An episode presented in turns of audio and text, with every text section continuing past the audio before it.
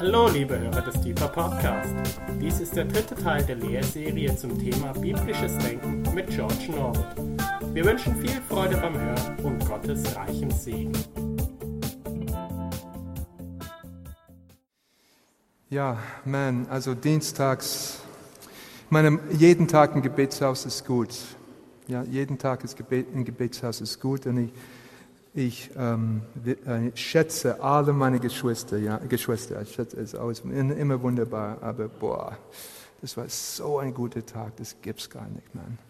Also zweimal heute im Gebetshaus, im Gebetsraum, es kam irgendwie zu Ende der Stunde oder jemand hat ein Schlussgebet gebetet und ich dachte, nun, meist, normalerweise habe ich eine, eine gute innere Uhr, ja, brauche ich für diesen Job, ja, und ich dachte, was? Das ist aber, die Stunde ist noch nicht Hälfte vorbei. Und es war schon am Ende. Ich dachte, was, wie kann das sein?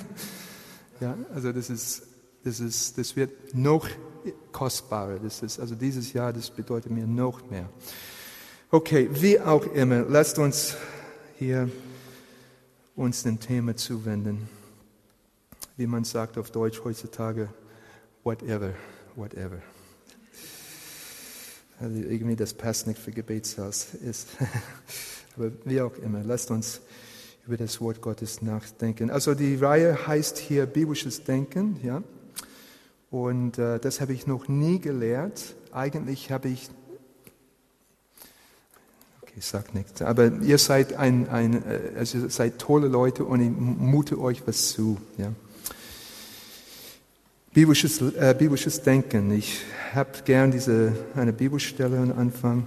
Können wir das irgendwie noch leiser machen, äh, Carsten? Ja, sonst, äh, sonst explodiere ich die Boxen vielleicht, wenn ich motiviert bin. Okay, gut.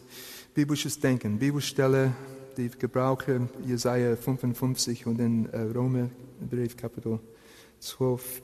Zitat, denn ich kenne die Gedanken, nicht die, euch heute denke, aber jetzt sind ihr seit 45, nicht, nicht Jeremia 29.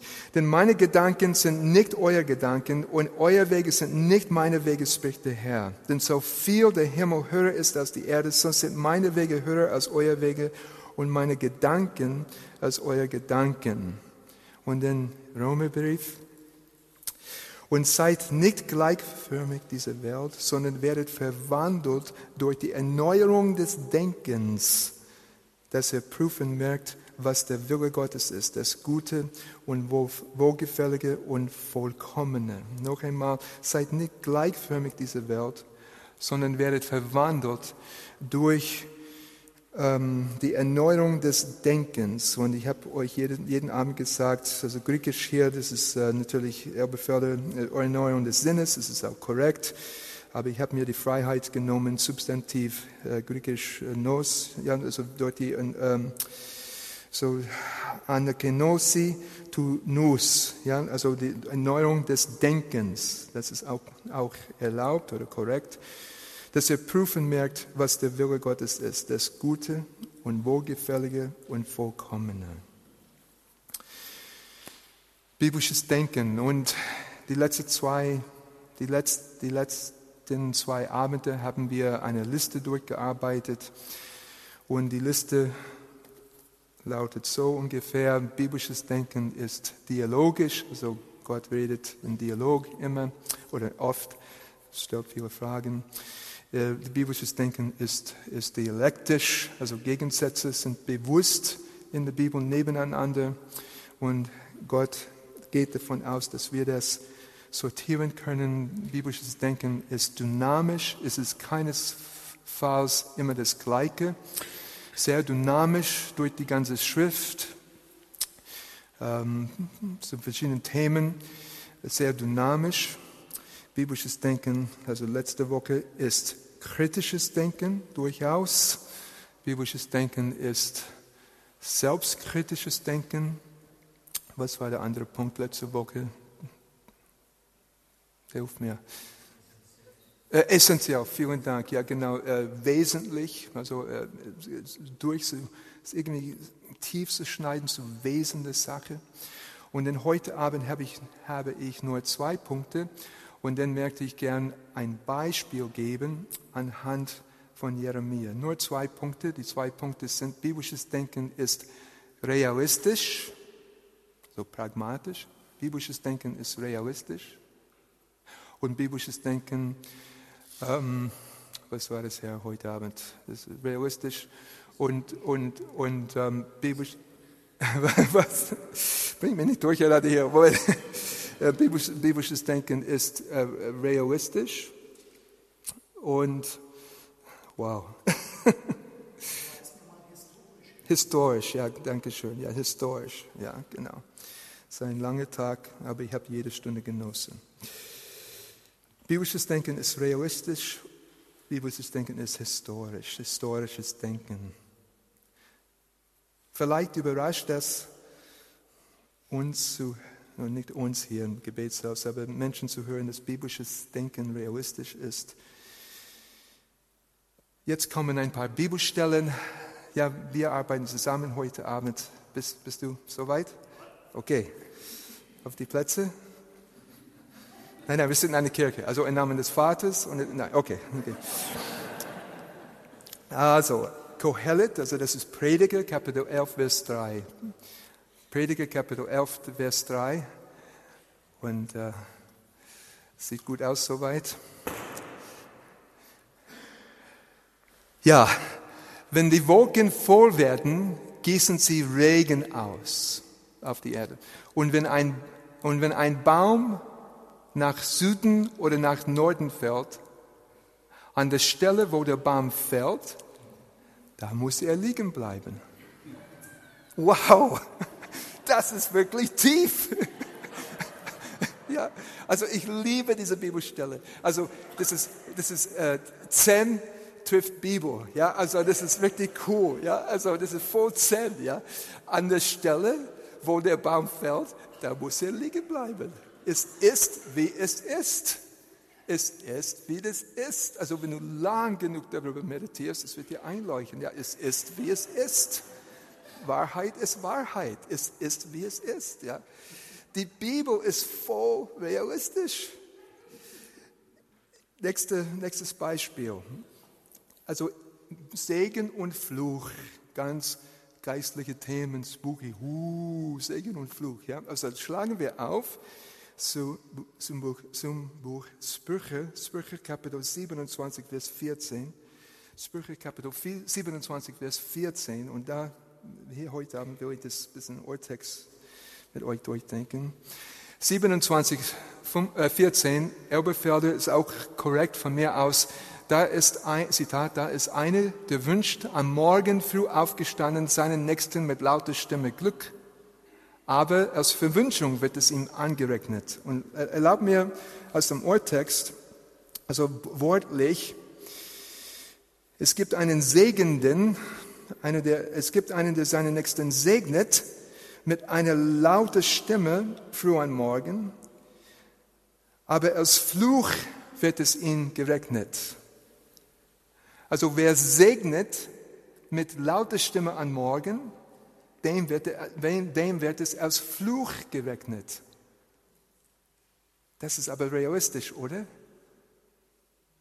Ja, oder? Das ist voll realistisch.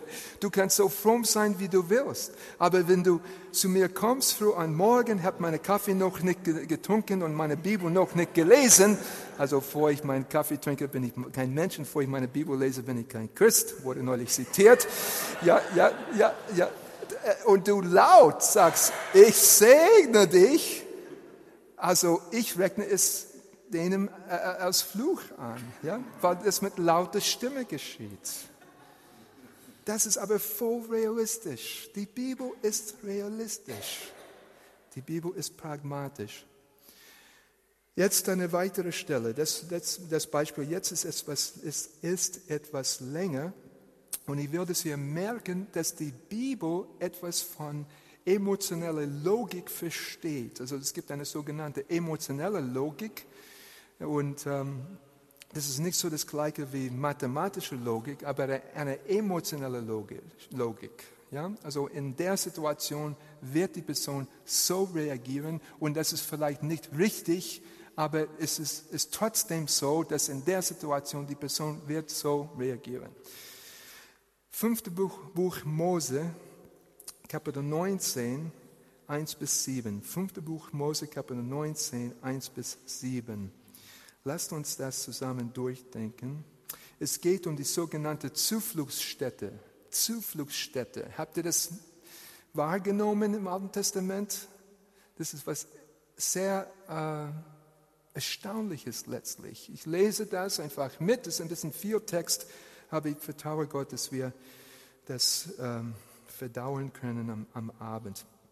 Wenn der Herr dein Gott die Nationen ausrotten wird, deren Land der Herr dein Gott dir gibt, und du sie, du sie vertreibst und in ihren Städten und ihren Häusern wohnst, dann sollst du dir drei Städte aussondern, mitten in deinem Land, das der Herr dein Gott dir gibt, es in Besitz zu nehmen. Also du sollst drei Städte extra abgrenzen. Du sollst dir den Weg dahin instand halten und das Gebiet deines Landes, das der Herr dein Gott dir gibt, als, als Erbteil, in drei Teile teilen. Und es soll geschehen, dass jeder Totschläger dahin fliehen kann. Also Totschläge, ich weiß nicht juristisch, was das jetzt wäre, also ungewollt, ähm, äh, also ungeplant, dass, dass eine totgeschlagen wird. Und jetzt wird es erklärt. Das ist aber die Sache mit dem Totschläger, der dahin flieht, damit er am Leben bleibt. Also Schadensbegrenzung jetzt. Wer seinen Nächsten unabsichtlich erschlägt, was ist der juristische Terminus dafür? Ja, ja, okay, fahrlässige Tötung, aber ohne, ohne unbedingt Schuldzuweisung. Auch äh, hier ist auch äh, Unfall zum Beispiel oder sowas. Also wenn der, wenn, wenn der unabsichtlich einen erschlägt und ihn nicht schon vorher hasste, etwa wer mit seinem Nächsten in den Wald geht, um Holz zu schlagen, und seine Hand holt mit der Axt aus, um Holz abzuhauen, und das Eisen fährt vom Stiel und trifft seinen Nächsten. Nun, Moment, das ist, das ist was juristisch hier, also völlig ohne dass du sagen kannst, er ist daran schuld oder, oder äh, fahrlässig oder sowas. Und, und ähm, das äh, das Eisen fährt von Stiel, trifft seinen Nächsten, dass er stirbt es ist schon traurig, er stirbt, der soll in eine dieser Städte fliehen, damit er am Leben bleibt, damit nicht der Bluträcher Wut in Brand dem Totschläger nachjagt und ihn einholt, weil der Weg zu lang ist und ihn totschlägt. Also dann haben wir zwei Tote, obwohl ihn kein Todesurteil traf, weil er ihn nicht schon vorher hasste. Es ist so, die Bibel versteht, nun, es steht nicht da, wenn, wenn, wenn äh, in dem Fall, wo, wo das, ähm, es ist ein Axt und Holz und Eisen fährt von Stiel und trifft ihn, es steht nicht da, und der soll die andere Wange hinhalten, steht nicht da. Der Bibel ist dynamisch. Das steht irgendwo anders da. Es steht nicht da, du sollst vergeben. Steht nicht da. Das wird, that's not going to happen. Ja, in, dem, in der Situation, der, der eine ist Wut im Brand und wird zunächst einmal äh, schwer versucht sein, den anderen umzubringen. Und die Bibel versteht das. Die Bibel versteht das und macht irgendwie, trifft irgendwie Maßnahmen dafür, sodass es auch nicht geschieht.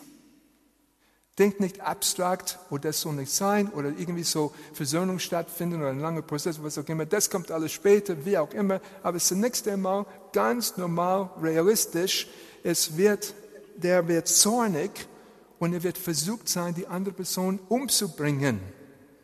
Und die Bibel versteht das. Die Bibel ist voll realistisch. Nicht so idealistisch, wie ihr meint. Ist voll realistisch. Das ist die emotionale Logik. In der falschen Situation, sorry, dass ich das sagen muss, wirst du das Falsche tun. Ich verstehe, warum mein Meister sagt, betet, dass ihr nicht in Versuchung kommt. Ich glaube ihm, dass das mir was zu sagen hat. Okay, ich bin kein was auch immer, ja. Aber es gibt eine emotionale Logik. Jetzt ein Beispiel, womit jeder was anfangen kann. Kurz vor der, also im Laufe des Abendmahls, oder nicht Abendmahls, im Laufe des letzten, der letzten Mahlzeit, wo Abendmahl auch stattgefunden hat, Matthäus Evangelium, Kapitel 26, Vers 33 bis 34, aber das kennt jeder. Petrus aber antwortete und sprach zu Jesus, wenn sich alle an dir ärgern werden, ich werde mich niemals ärgern. Idealist. Jesus aber denkt realistisch. Jesus sprach zu ihm, wahrlich ich sage dir, dass du in dieser Nacht, ehe der Hand kräht, mich dreimal leugnen wirst. Jesus denkt biblisch, er ist realistisch. Natürlich ist klar, Petrus liebt Jesus und ja, wie auch immer, das ist klar, aber Jesus weiß, wenn Petrus in diese Situation kommt, da ist nichts mehr von seiner, von seiner Überzeugung und er wird schon knicken. Ja? Jesus denkt realistisch. Die Bibel denkt realistisch. Biblisches Denken ist realistisch.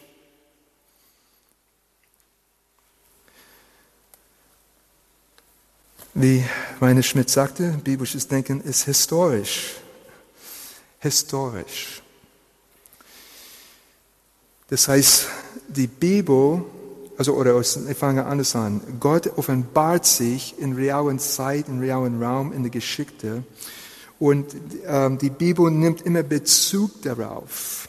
Lasst uns aufschlagen zu dem Psalm 95. Psalm 95. Okay? 95. Und wir denken das kurz mal durch. Fangen wir mit Vers 7 an, im Psalm 95. Der Anfang ist schön Lobpreisen. So, und dann im Psalm 95, ab Vers 7, ähm, 7 bis 11 wird das sein. Okay, 7 bis 11 wird das sein. Denn er ist unser Gott und wir sind das Volk seiner Weide und die Herde seiner, seiner Hand. Okay, ist klar? Und dann kommt eigentlich ein neuer Vers. Heute, wenn ihr seine Stimme hört, verhärtet euer Herz nicht wie zu Meribah, wie am Tag von Massa in der Wüste. Was sind das für, das sind zwei Ortsnamen. Es geht um den einen Ort wo etwas passiert ist. Aber es geht weiter mit Text. Wo euer Väter mich versuchten, mich auf die Probe stellten, obwohl sie mein Werk gesehen hatten. 40 Jahre äh, empfang ich Ego vor diesem Geschlecht und sprachen, äh, ein Volk irrenden Herzens sind sie. Und sie haben meine Wege nicht erkannt. Darum schwöre ich in meinem Sohn, sie sollen nicht in meine Ruhe eingehen. Das ist historisches Denken. Sei nicht wie das Volk Israel damals. Meribah und Massa, das ist Kapitel 17 im zweiten Buch Mose, das ist so in, in Kapitel 16, äh, brauchten sie was zu essen, haben sie Manna bekommen. Von Himmel, Manna von Himmel. Und dann in, in Kapitel 17 brauchen sie Wasser. Und dann meckern sie, streiten sie, Meribas, ein Substantiv kommt von Riv, streiten, also sie streiten mit Mose. Und gleich nachdem sie ein Wunder erlebt haben, dann streiten sie und zweifeln sie und, und äh, üben sie aus Unglauben wieder. Und Gott sagt, seid nicht so und argumentiert das historisch, historisch. Ja, damals haben sie das getan und dann was ist passiert? Die sind nicht in das verheißene, in das verheißene Land hineingegangen. Also äh, sei nicht ungläubig, das irritiert Gott. Aber es wird hier historisch argumentiert. Oder zum Beispiel, ich, jetzt, ich gebe ein positives Beispiel. Okay? Wie oft in dem Samen wird von dem Auszug aus Ägypten geredet. Wie oft wird erzählt, und er hat das Rote Meer äh, geteilt und wir gingen da hindurch. Mein typisches Beispiel hier ist Psalm 66, Vers 5 und 7. 66, Vers 5 und 7. Ja, Vers 5 und auch Vers 7. Zitat, kommt und seht die Großtaten Gottes, furchtbar ist sein Tun gegenüber den Menschenkindern. Er wanderte das Meer in trockenes Land, durch den Strom gehen sie hinüber zu Fuß. Dort haben wir uns an ihm gefreut. Durch, durch seine Macht herrscht er auf ewig und so weiter. Damals hat er uns geholfen. Heute wird er uns auch helfen historisch. Ja. Damals hat Gott uns geholfen. Damals war das ein Fehler, Unglaube irgendwie ähm, äh, äh, zu, auszuleben. Heute müssen wir aufpassen, dass wir nicht Unglaube im Herzen haben. Heute müssen wir, heute können wir mit Gott rechnen, weil er damals ein Wunder getan hat. Er wird auch heute ein Wunder tun. Er wird auch heute einen Weg machen, wo es scheinbar keinen Weg gibt. Es, äh, ich habe noch ein Beispiel, aber bevor ich das Beispiel bringe, es gibt eine Bibelstelle, die wir im Gebetsraum oft, ich verwende diese Stelle oft in Prediger Kapitel 1, Vers 9. Prediger Kapitel 1, Vers 9. Die Bibel denkt historisch. Prediger Kapitel 1, Vers 9. Das, was war, ist das, was wieder sein wird. Und das, was getan wurde, ist das, was wieder getan wird. Und also die, die, die, ähm, die Bibel nicht, denkt nicht zyklisch, ist eigentlich theologisch, also zum Ziel hin, aber hat auch diese, diese Überzeugung, dass die, dass die, die Formen, die, dass die Formen sich wiederholen. Ja, in der Bibel, ihr kennt, es gibt einen Garten am Anfang, es gibt einen Garten am Ende, es gibt Baum des Lebens am Anfang, Baum des Lebens am Ende und so weiter. Und dass diese Dinge immer, also ja, historisch wieder hervorkommen. Und deshalb wir beten manchmal ähm, und wir holen Dinge aus der Schrift, zum Beispiel, wo Saulus zum Paulus wurde, in der Apostelgeschichte, das muss Kapitel 9 sein, und wir sagen, Herr, das, was war, ist das, was wieder sein soll. Es soll wieder geschehen. Und wir argumentieren historisch vor dem Thron, weil die Bibel historisch denkt. Jetzt gebe ich ein letztes Beispiel. Vielleicht ist es dir noch nie aufgefallen. Lukas Kapitel 22, 20. Lukas Kapitel 22, 20. In allen Synoptiken natürlich habt ihr diese, diesen Vers. Ebenso aber den Kelch nach dem Mahl und sagte, dieser Kelch ist der neue Bund in meinem Blut, das für euch vergossen wird, sagt Jesus. Nun Freunde, wenn Jesus das tut, er nimmt Bezug Worauf? Auszug aus Ägypten. Auszug aus Ägypten.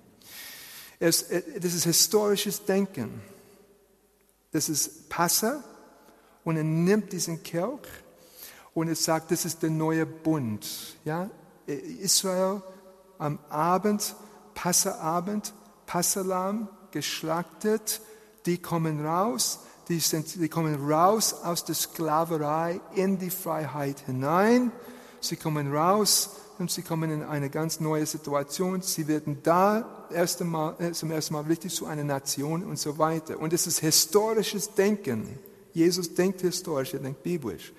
Nimmt den Kerl im, äh, im Rahmen des Passamals und sagt, das ist der neue Bund. Das ist eine bewusste ähm, Rückkupplung auf Passe, natürlich, ist klar, und Auszug aus Ägypten. Aber seht ihr, wie das funktioniert?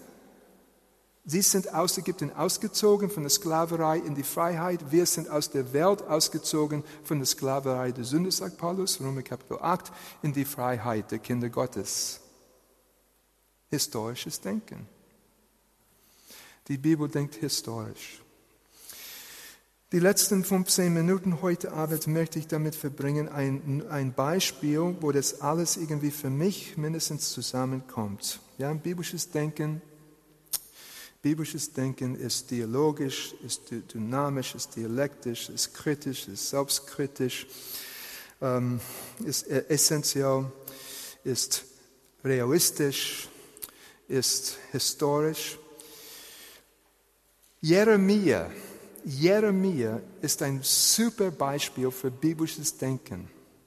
Alle in seiner Zeit oder die meisten Leute haben es gar nicht gecheckt, geschnallt, verstanden, was los ist. Jeremia hat es verstanden. Jeremia ist mein Vorbild. ja, für, für meine säkulare Arbeit, die ich tue. Aber ich möchte die, die Geschichte ein bisschen aufbauen und zeigen, wie Jeremia denkt und wie er analysiert.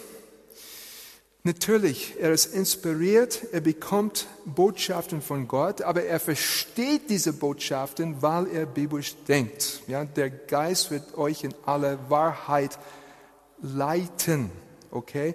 Und äh, Jeremia versteht das, was Gott ihm sagt und kann es auch formulieren für seine Zeit. Lass mich das aufbauen hier in 15 Minuten für euch. In der Geschichte Israels, das ist so Jahr 701, 701, so ungefähr vor Christus. Das ist jetzt nicht Jeremia, sondern Jesaja. Vielleicht, vielleicht kann ich das einfach so erzählen, ohne Bibelstellen. Zunächst einmal. 701, da ist der König Hiskia. Hiskia, ja, ein guter König. Und in der damaligen Zeit, Assur ist die regionale Macht. Assur, ja, Assur ist die regionale Macht.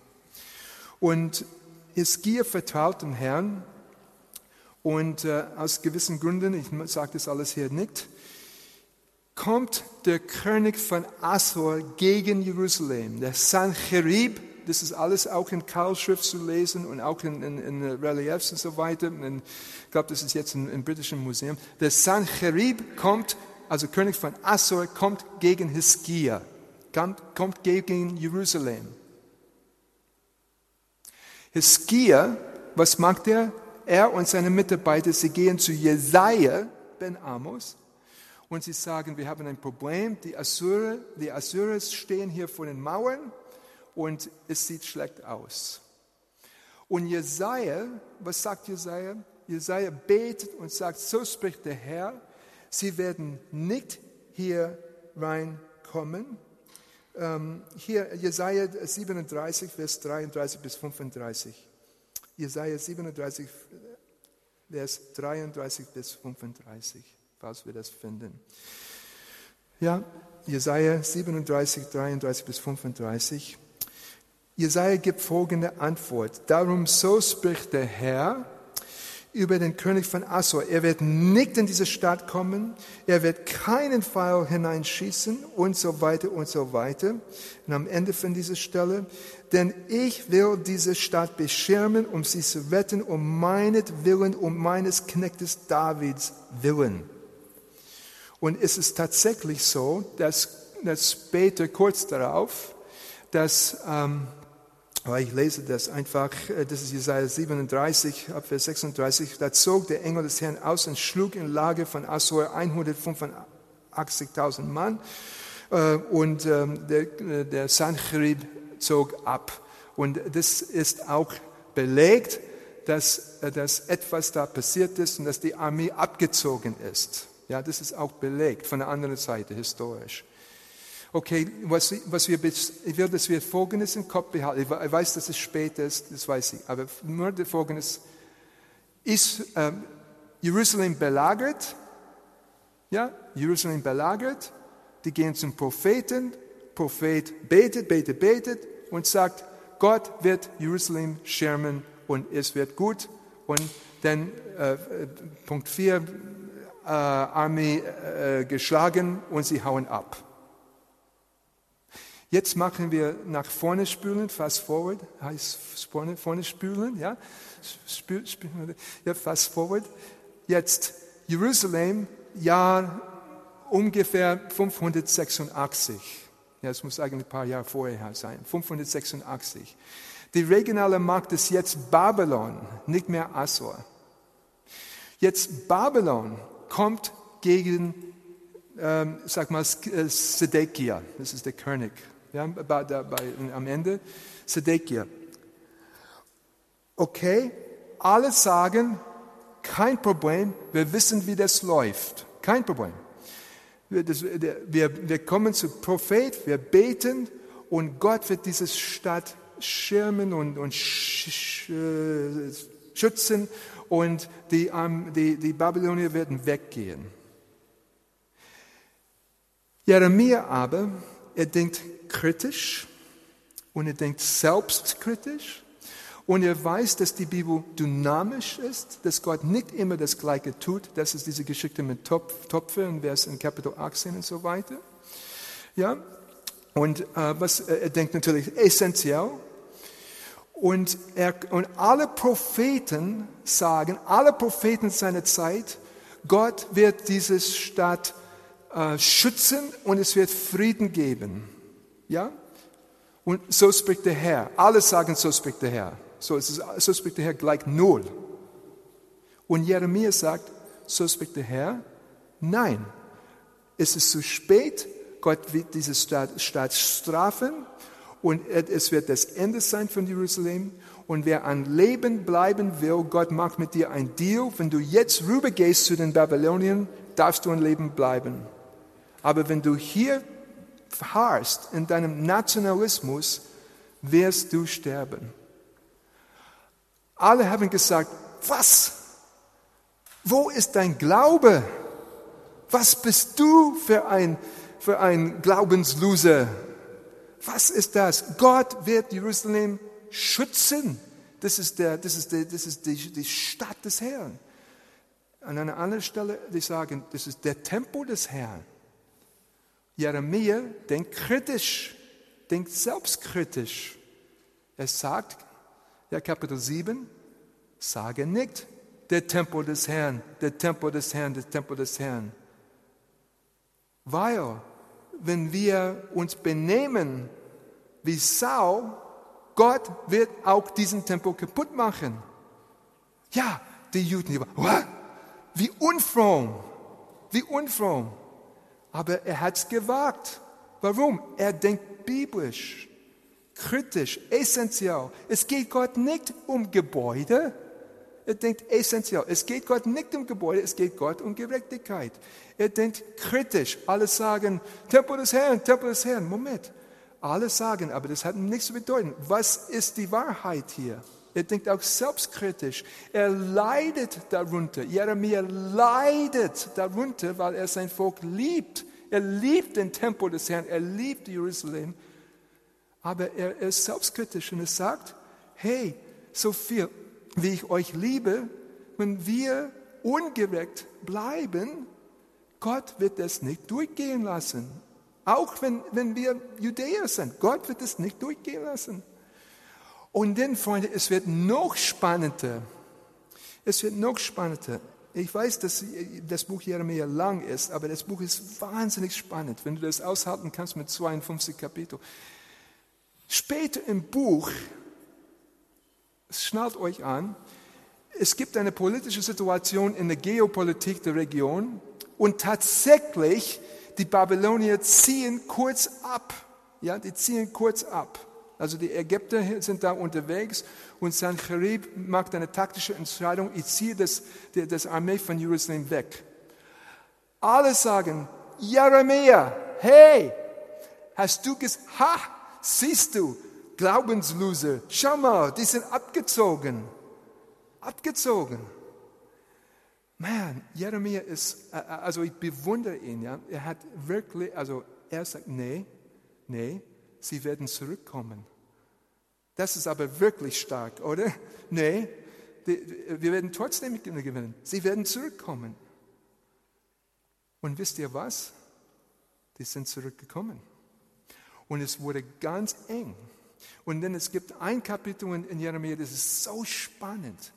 Der König Zedekia bestellt ihn, das ist ein Vier-Augen-Gespräch mit dem König, bestellt ihn und sagt, was wird hier passieren? Und Jeremia sagt, König, mein Herr und König, sagt er, voll Respekt, die Stadt wird fallen. Der Herr ist zornig. Die Stadt wird fallen. Und wenn du rausgehst, jetzt zu den Babylonien, wenn du kapitulierst, wirst du ein Leben bleiben. Er hat ihm einen Rat gegeben. Und der König sagte ganz ehrlich, er sagte, ich habe Angst vor den Exil-Judäer, die schon vor mir gegangen sind, was sie mit mir machen. Er ist ganz ehrlich, es ist ein ganz intensives Gespräch. Aber Jeremia auch, also den Propheten gegenüber, der jüdischen Szene gegenüber, auch der Regierung gegenüber, er bleibt konsequent und sagt, kritisch, selbstkritisch, essentiell, dynamisch. Er sagt, ja, ist mir klar, was damals passiert ist in 701 mit Hiskia und, und Jesaja. Aber Sedekia ist nicht Hiskia und, und Jeremia ist nicht äh, Jesaja. Und damals waren wir gerecht und heute, am Ende unserer Geschichte hier, wir sind ungerecht. Und Gott ist Gott und es ist, wie es ist. Er wird das nicht durchgehen lassen. Gerechtigkeit ist Gerechtigkeit und Wahrheit ist Wahrheit und wichtig ist wichtig und falsch ist falsch. Und wir können sagen, der, der Tempel des Herrn ist hier den ganzen Tag, aber Gott wird es nicht durchgehen lassen. So mutig. Und er hat auch einen Preis dafür bezahlt. Ja, er wurde äh, gefangen genommen, er wurde hin und her, wie auch immer. Aber wisst ihr was?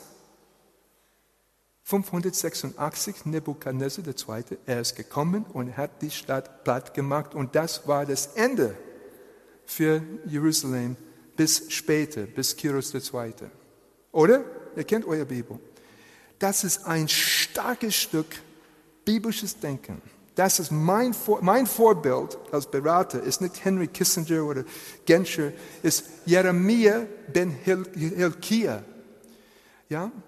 Und, und das, ist, das ist mein Beispiel. Und das, ich möchte euch äh, hier am Schluss, wo sind wir mit der Zeit? Gut, ich möchte euch ermutigen, ermutigen, auch im Privatleben, aber auch in der Situation, die ihr begleitet, auch im Job und so weiter und so weiter. Denke bitte biblisch, biblisch. Ja, dialogisch, also Gott redet mit uns, stellt Fragen, denken wir dynamisch. Es ist nicht immer das Gleiche. Gott tut nicht immer das Gleiche. Dialektisch, es kann voll konträr sein, so und so. Denken wir aber bitte kritisch. Gerade wir Christen, ich bitte euch, ich bitte euch, ja, ich bitte meine Geschwister, ein bisschen kritisches Denken. Ja, einfach für alle Halleluja sagen heißt nicht, dass es richtig ist, ja. Und auch selbstkritisch und essentiell. Warum geht es hier? Ja, wie oft betet es auch rein in, in Gebet? Ja, warum geht es hier? Es geht um Jesus Christus und eigentlich dann kommt lange nichts. Es geht um Jesus. Es geht, um, was ist hier essentiell? Und denken wir historisch und denken wir auch realistisch. Jeremia ben Hilkia, das ist mein Vorbild. Und von den Propheten ist mir klar, dass Jesaja an die erste Stelle kommt in Kanon. Aber lasst mich euch was erklären. Jeremia wird zitiert in Chronik. Jeremia wird zitiert von Daniel. Jeremia wird, wenn die fragen Jesus, wer, wer, wer, was, was sagen die Leute, die sagen, die Leute sagen, du bist Jeremia, Jesus weil Jesus auch kritisch und selbstkritisch war in, seinem, in seiner Botschaft. Und jetzt, jetzt kommst. Dieser Vers, den wir vorher ähm, angeschaut haben, in einem sehr trächtigen, theologisch trächtigen Moment des ganzen Evangeliums, ein Abendmahl.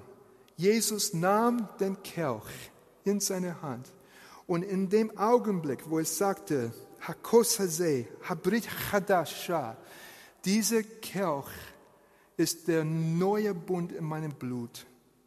Damit zitierte er nicht Jesaja und nicht Hosea, sondern in diesem Augenblick zitierte er Jeremia. Jeremia, der kritisch sagte, der biblisch sagte, das ist mein Vorbild, das ist unser Vorbild. Lasst uns seinem Vorbild folgen und biblisch denken. Ich möchte euch ermutigen, hier zum Schluss noch einmal, bitte lies deine Bibel. Die Bibel ist so cool, ist so fantastisch. Ich liebe die Schrift, wirklich. Also es ist absolut spannend. Aber lies bitte die ganze Bibel. Ja, nicht nur Psalm 23 über den Spiegel im Badezimmer. Ja, die ganze Bibel die ganze Bibel und denke biblisch, okay, wie ist das? Also damals war das so, aber da war es so und da war es so, okay, dann was ist denn hier wichtig? Was ist denn hier wichtig? Und kritisch, ja, ist die Stelle wirklich für uns hier und, äh, und, und, und, ähm, und ähm, realistisch und so weiter. Denken wir biblisch und wie Jeremia, Gott wird auch mächtig durch dich wirken, du wirst was zu sagen haben für deine Zeit und du wirst erkennen, was der Wille des Herrn ist. Das Gute und Wohlgefällige und Vollkommene. Okay, Freunde, auch, auch unrhetorisch mal lesen wir bitte die Bibel ganz und fangen wir an zu denken, wie die Bibel denkt. Und dann wird einiges, um nicht zu sagen, fast alles klar, wirklich, weil wir biblisch denken. Denn meine Gedanken sind nicht eure Gedanken und eure Wege sind nicht meine Wege, spricht der Herr. Denn so viel der Himmel höher ist als die Erde, so sind meine Wege höher als eure Wege und meine Gedanken als eure Gedanken. Seid nicht gleichförmig dieser Welt, sondern werdet verwandelt durch die Erneuerung des Denkens, dass ihr kritisch prüfen merkt, was der Wille Gottes ist, das Gute und das Wohlgefällige und das Vollkommene. Amen. Liebe Hörer, wenn Sie noch weitere Abende aus unserer Deeper-Serie mit- und nacherleben möchten, so besuchen Sie uns einfach auf unserer Webseite www.gebetshaus-freiburg.de. Dort erfahren Sie auch, wo Sie uns finden können und wie Sie unsere Arbeit unterstützen können. Wir hoffen, Sie hatten viel Freude beim Hören und wünschen Ihnen Gottes reichen Segen.